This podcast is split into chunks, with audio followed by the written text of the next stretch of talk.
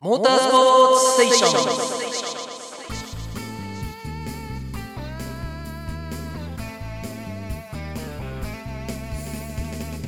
1995年の第18回大会。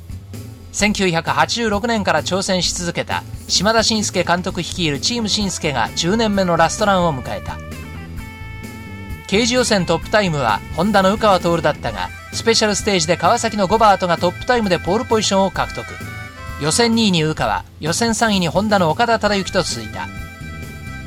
ロケットスタートの武石がホールショットを奪い北川岡田新井永井と1コーナーへ。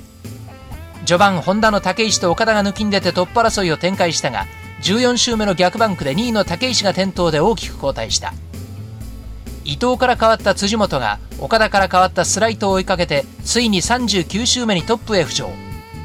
終盤もこのホンダ同士のトップ争いが展開され岡田が4回目のライディングの時に2分12秒台へラップタイムを入れるスパートをかけ伊藤を突き放した。ここで作ったマージンが最後は物を言いスライト岡田組が伊藤辻本組を退けて優勝を飾った。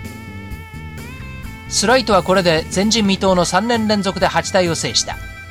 表彰台では岡田の活躍をたたえ岡田コールがいつまでも鳴り響いていた。